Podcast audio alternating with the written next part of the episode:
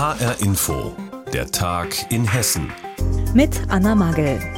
Schon lange schwelt ein Streit in der hessischen AfD-Fraktion. Jetzt droht zwei AfD-Mitgliedern der Rauswurf.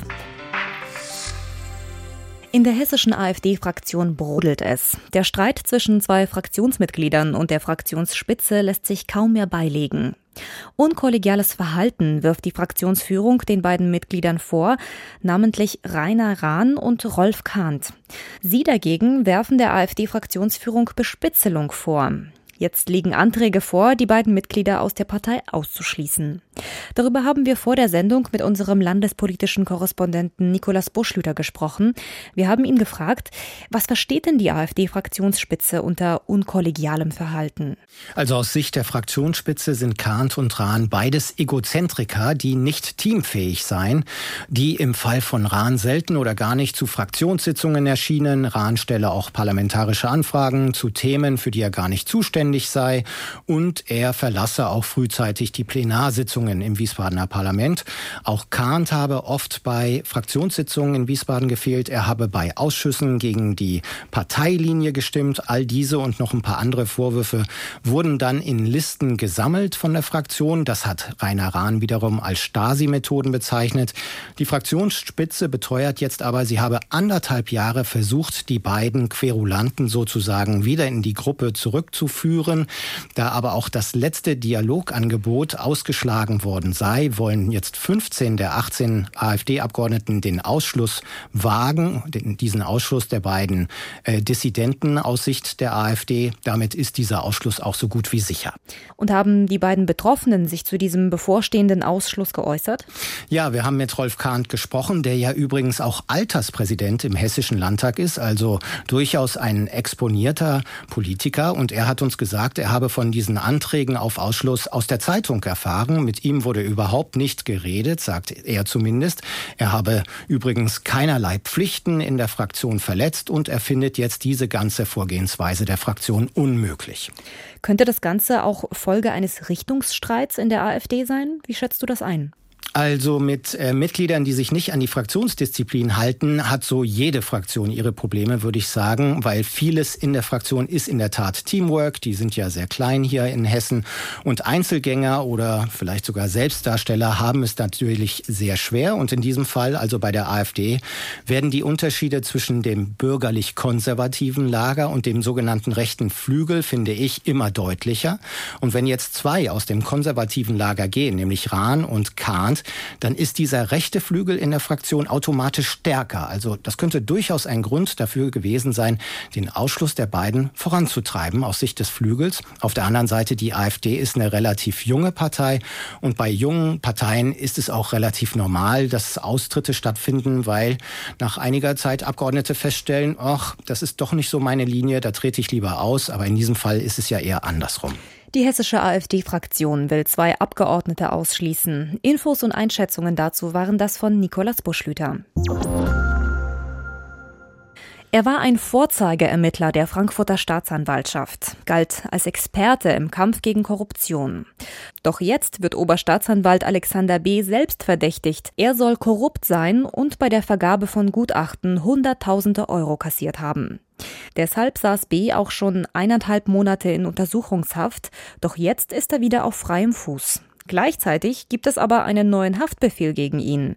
Darüber haben wir vor der Sendung mit HR-Info-Gerichtsreporterin Heike Berufka gesprochen.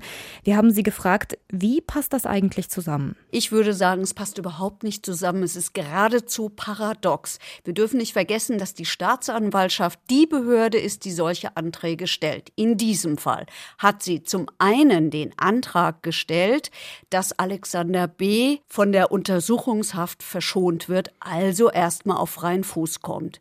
Dann hat sie aber gleichzeitig beantragt, denn das muss die Staatsanwaltschaft beantragen, das kann nicht einfach ein Gericht entscheiden, dass der Haftbefehl erweitert wird. Erweitert wird deshalb, weil es eben neue Erkenntnisse gibt.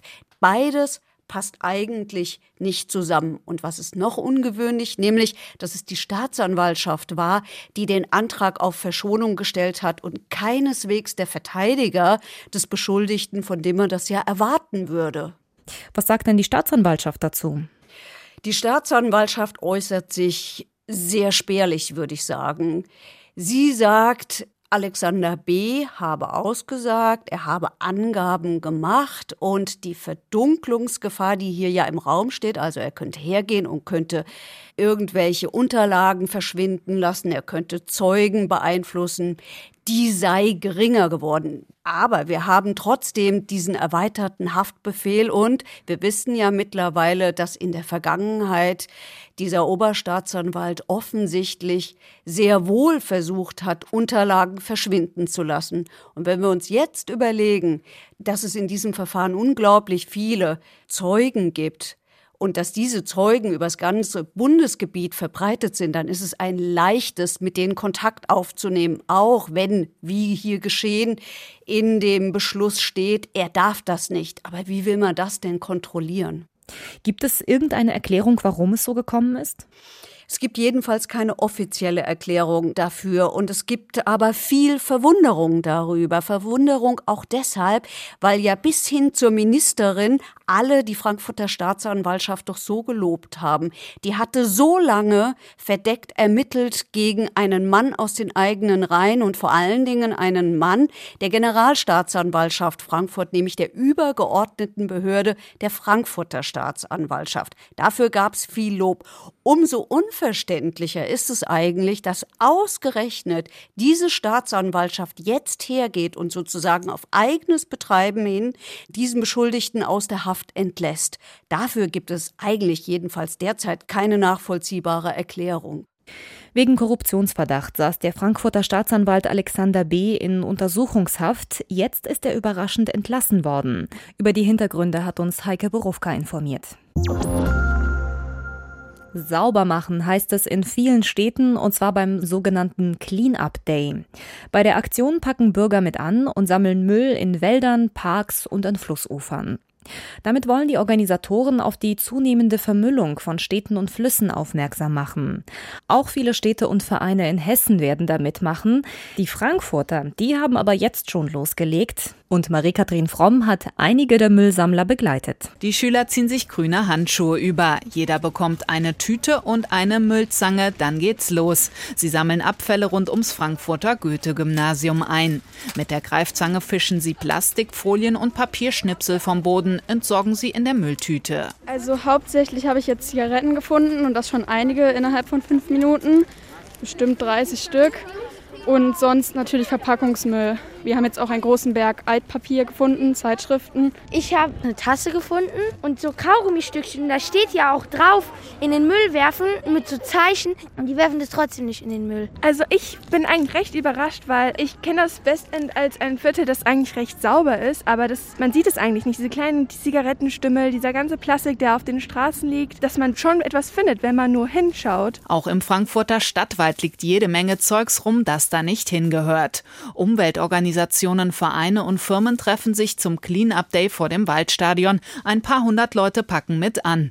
Auch hier kommt in kürzester Zeit allerhand zusammen. Zigarettenschachteln, Zigarettenstummel, Glasflaschen aller Alkoholsorten, ähm, einzelne Plastikteile, ein Joghurtbecher, eine Colaflasche von, ich würde sagen, den 80ern. Das krasseste waren zwei Autoreifen. Dann scheint irgendjemand einfach ausgeladen in den Wald geschmissen und liegen lassen. Waren schon ein bisschen zugewachsen auch. Ich habe sie unter die Arme genommen, beide, einer rechts, einer links und dann rübergetragen. Plötzlich habe ich neben mir ein Reh gesehen. War auch ganz verdutzt, dass es hier überhaupt die Rehe gibt, dass zwischen dem ganzen Müll hier noch Rehe rumhüpfen. Hätte ich nicht gedacht. Der ganze Abfall im Stadtwald schadet den Tieren und der Natur, erklärt Frankfurts Umweltdezernentin Rosemarie Heilig. Eine Kippe oder ein Kronkorken oder Glas ist eine echte Umweltgefahr. Das muss jeder wissen.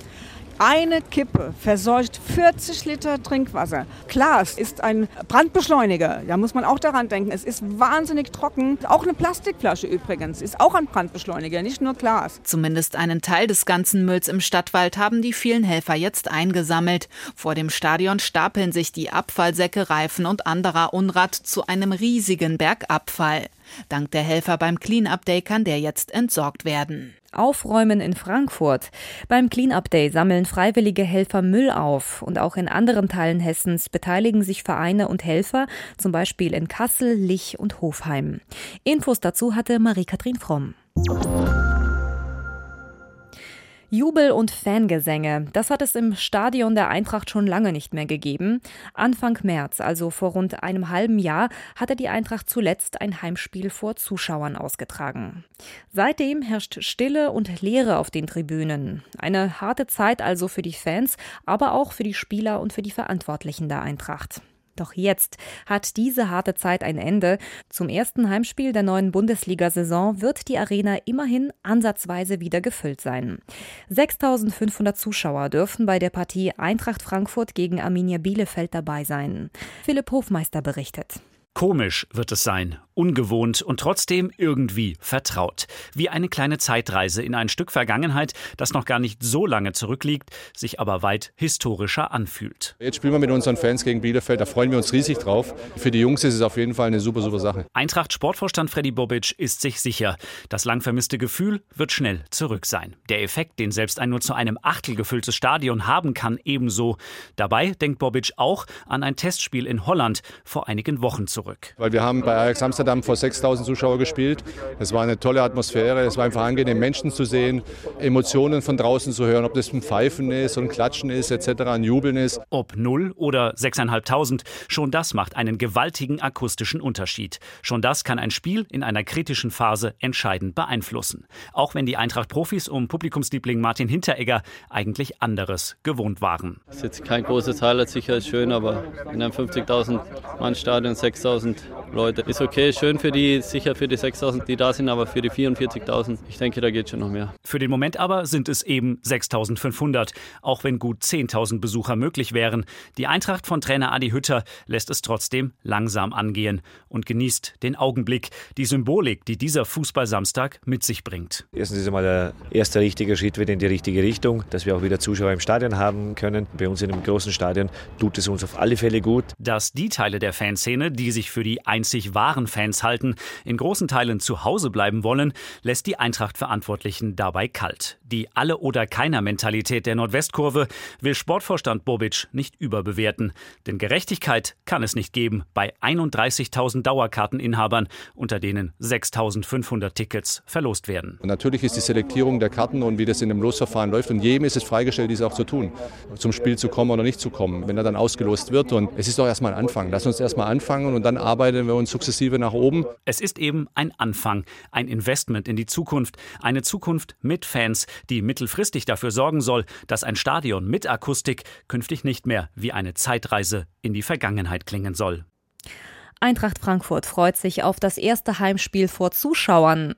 Seit der Corona-Krise dürfen erstmals 6500 Zuschauer wieder ins Stadion. Infos dazu hatte Philipp Hofmeister aus unserer Sportredaktion. Und das war der Tag in Hessen mit Anna Magel. Alles Wichtige aus Hessen gibt es wie immer auch auf hessenschau.de.